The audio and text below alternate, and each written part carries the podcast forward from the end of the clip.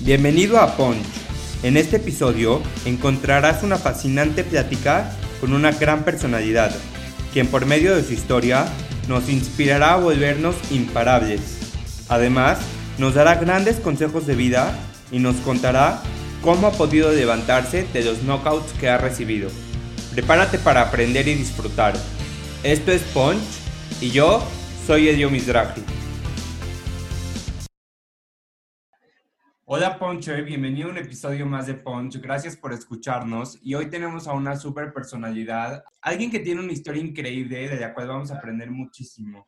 Él es David Zambra. David, bienvenido a Punch. Ay, muchísimas gracias. Bueno, muchísimas gracias por la invitación. La verdad es un gusto estar eh, aquí contigo, mi estimado.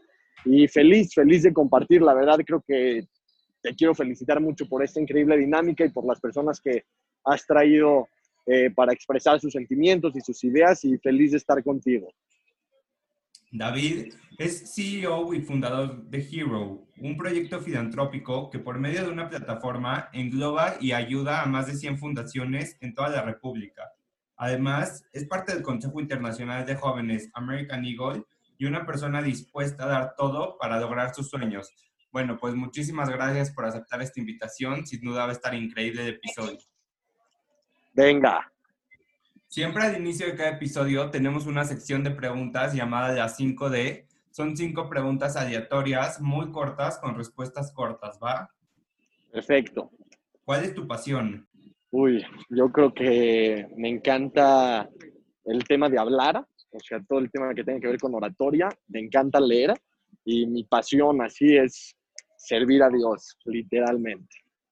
¿Qué don te gustaría tener? Eh, o sea, me encantaría desarrollarlo más, pero ser corredor de coches me volvería loco. ¿Qué te quita el sueño?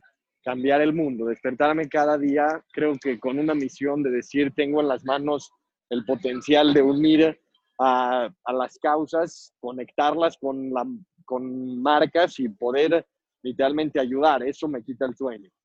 ¿Tu tipo de ejercicio favorito? Uy, este, me encanta el tenis, pero yo creo que el mejor ejercicio es eh, gimnasio, pesas. ¿Y cómo te ves en cinco años? Eh, muy probable en la revista Times de la persona más influyente del año, si Dios quiere, pero más allá de eso, me veo, pues bueno, casado y claramente con una plataforma con más de 500 fundaciones, yo creo, alrededor de, o sea, no solo México, internacionalmente también. Y ahora sí, cuéntanos un poco de ti, quién eres, a qué te dedicas. Eh, bueno, pues soy David, tengo 22 años y bendito Dios, eh, me tocó comenzar un, un proyecto pues, de filantropía más que nada, con, este, con esta idea de decir hoy por hoy todos tenemos ganas de ayudar, pero no sabemos cómo. Y surge este tema de decir hay que empezar a unir a las fundaciones y unir a las causas y es como comienza mi camino eh, y eso, bendito Dios, me ha abierto mucho los ojos sobre mi misión de vida, que es lo más importante que uno tiene que encontrar eh, mediante sus habilidades y sobre lo que le apasiona. ¿Y cómo descubres que ayudar a los demás es tu misión de vida?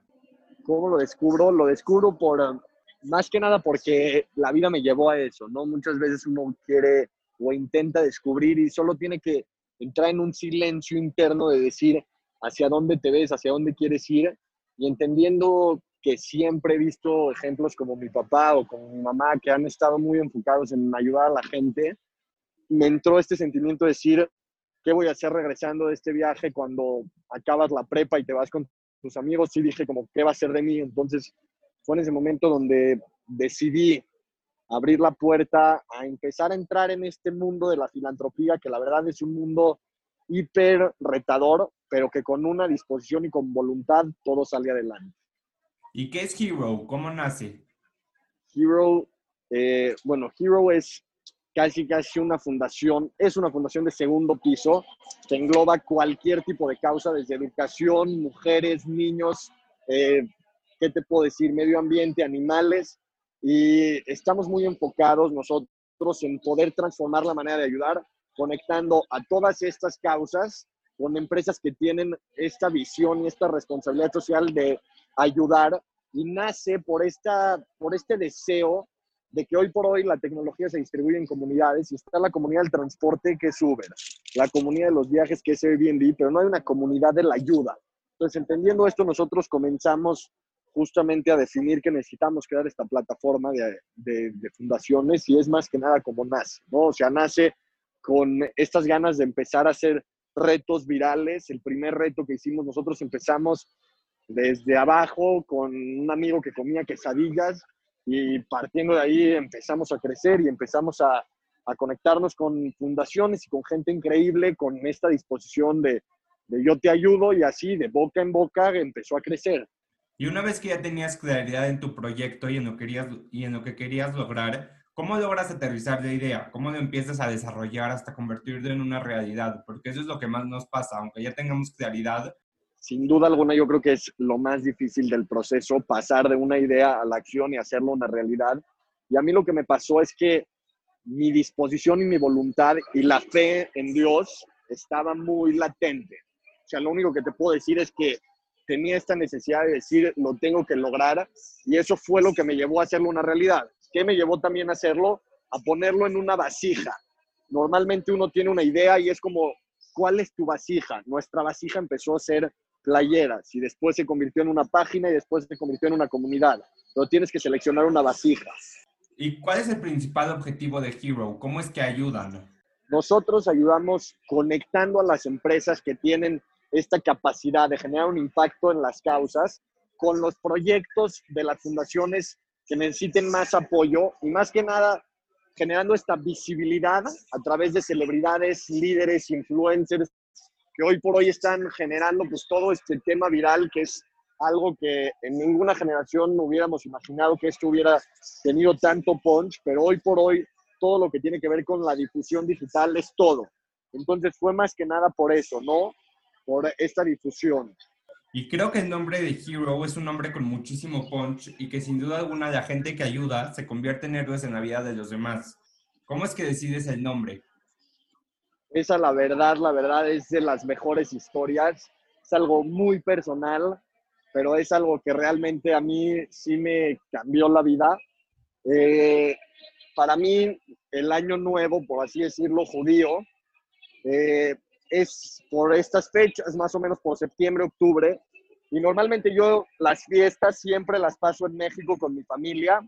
Y cuando tenía 18 años, iba a ser el primer año donde iba a estar fuera de México y iba a estar en el viaje de, saliendo de la escuela.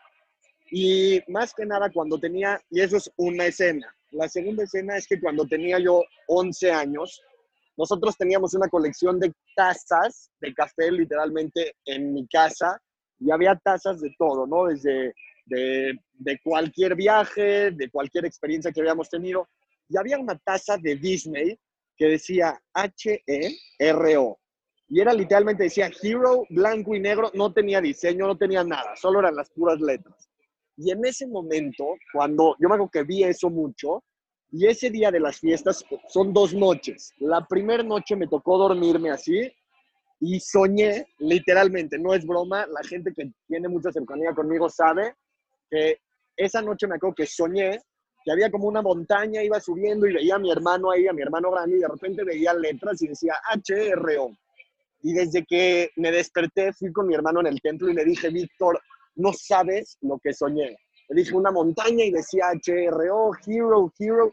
Y literalmente desde que tenía 11 años, cada vez en las fiestas nos sentábamos y decíamos, no sé qué es Hero, pero el siguiente año llega Hero. O este año Hero, Hero. Él, y es, y regresando a esa escena que les platicaba donde tenía 18 años, iba a ser la primera vez que iba a estar fuera, literalmente, de México en las fiestas. Y es esta, este sentimiento de, que me entró de decir, ¿qué va a pasar cuando regrese a México? Voy a entrar a estudiar, voy a trabajar con la familia y de ahí me voy a casar y voy a seguir la línea que todos siguen o voy a realmente crear algo. Y es ese momento donde me empiezo a cuestionar y empiezo a pensar y dije, tengo que regresar a crear una plataforma que ayude a fundaciones y empiezo a bajar ideas literalmente con pluma y papel. Y llegué con mi hermano y le platiqué y me dijo, eso que tú me estás platicando. Ah, ¿por qué? Porque yo me iba a quedar en las fiestas ahí y dicen que hay una frase que dice, no hay nada que se anteponga a la fuerza de la voluntad. Y en ese momento me acuerdo que me senté viendo el mar, casi casi con una lágrima en el ojo, decir, me urge regresarme a México. Y en ese momento me marca mi mamá tres días después y me dice, David, te regresas. Y yo como, ¿por qué? Me dice, pues falleció tu abuelita. Pues fue duro, pero sabía que tenía que regresar como que por algo. Y en ese momento cuando regreso es cuando voy con mi hermano después de la cena y le platico y me dice, lo que estás diciendo es Hero. Y es de ahí que nace eh, el proyecto, nace el nombre del proyecto y a partir de ahí, eh, después de unos meses, nace el logo, que el logo tiene toda la profundidad y cada letra significa algo y es algo prácticamente espectacular. Si me dices nada más de dónde nace, nace de un sueño, literalmente. Estoy convencido que cuando quieres lograr algo, la vida se te empieza a facilitar, se te empieza a abrir el camino y cuando menos te das cuenta ya estás desarrollando ese sueño, ¿no? Y que justo fue un doble sueño tuyo. Exactamente, exactamente. Y creo que si alguien es el ejemplo que no le tiene miedo al qué dirán, eres tú. ¿Cómo logras que no te importe lo que piensen los demás de ti y luchar tras tus sueños? Mira, no es fácil. Sí te quiero ser sincero que al principio me costaba mucho trabajo. Hoy por hoy, pues ya subo videos a Instagram y los tres, los tres consejos para tener éxito y las tres herramientas para, no sé, ser más feliz. Y es difícil, ¿no? O sea, grabarte con un celular y hablar y como que era algo muy complicado, la verdad. Pero cuando entiendes tu responsabilidad en la vida y que tú tienes aquí una misión y tú tu misión la tienes que cumplir, entiendes que más allá de ser un reto, es tu trabajo. Entonces, si te juzgan o no te, te vale, porque tú estás acá para cumplir tu misión y confiar en tus habilidades, en tu interior y saber que no estás solo. Al final, si Dios te puso ahí es porque tienes algo para hacer. Y es eso, eso es lo que me cuestionó mucho a decir, tengo que empezar a crear contenido digital, tengo que empezar a conocer gente, a presentarme y sin miedo, porque al final lo más importante es saber que no pierdes nada. En la vida, el que más hay que tenerle miedo, o sea, quiero decir dos cosas. Número uno, en la vida no puedes vivir con miedo de nada. ¿Qué el coronavirus? ¿Qué, qué está en tus manos? Lo que esté en tus manos, hazlo. Pero lo que no, no le tengas miedo. Y la segunda cosa es más importante, es que solo hay que tenerle miedo a una cosa, que es a una persona que va con todo. Cuando tú veas que alguien está con totalmente decisión y firmeza sobre lo que va a hacer, cuidado que ese va con todo. Piensa en la persona que se estrelló contra las Torres Gemelas. ¿Tú crees que él estaba dudando? No, él iba con todo y fue y se estrelló, pero su misión de vida era esa para él. Y él se sentía con esa disposición de decir, voy con todo. Y lo logró. Entonces es más que nada eso, saber y entender tu responsabilidad. Y justo tú eres de esas personas que vas con todo y tú tenías muy claro lo que querías lograr desde un inicio. Pero como chavos muchas veces tenemos planes, tenemos otros proyectos, tenemos salida con los amigos.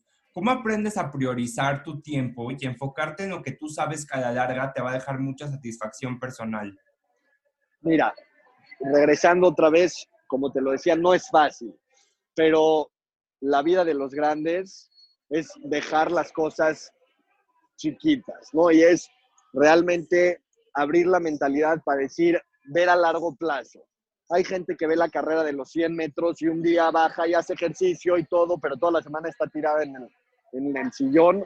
Y hay otra que ve la carrera de los 42 kilómetros. Es esta gente que realmente dice, lo que invierta hoy en mí va a ser un reflejo en lo que va a ser mi familia mañana. Entonces, si hoy por hoy tú te dedicas realmente a invertir en ti, en una cuestión más allá de solo aprendizajes, pero sino cultivar tu interior en saber quién eres.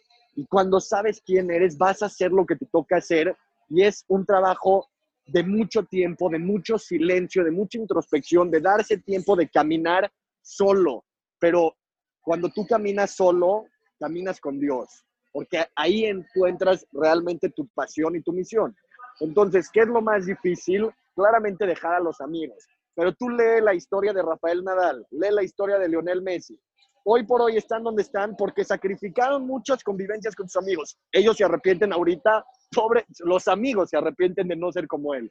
Entonces, claramente que me he separado de mis amigos, me he separado de mucha gente, pero me he acercado a la gente que confía en mí y eso es lo importante y siempre lo he dicho.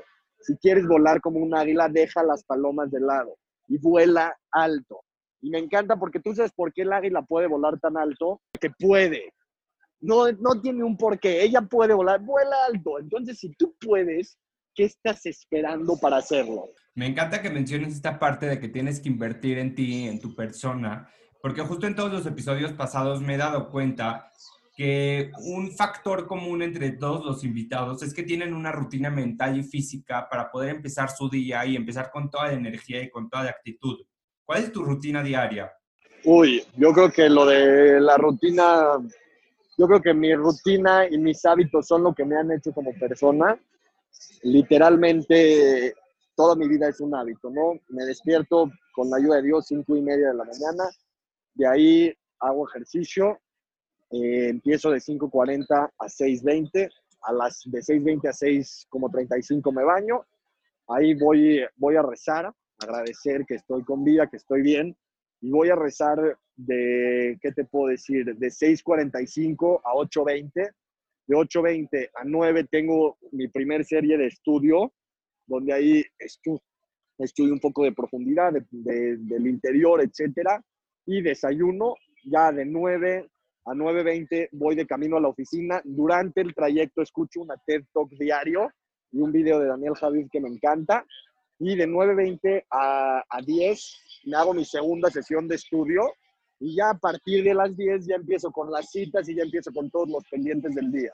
Y como emprendedor joven, ¿cuál ha sido el mayor reto que se te ha presentado y cómo le has podido dar la vuelta? Yo creo que el mayor reto que me ha tocado pasar es el reto de realmente a veces no tener fe en ti mismo.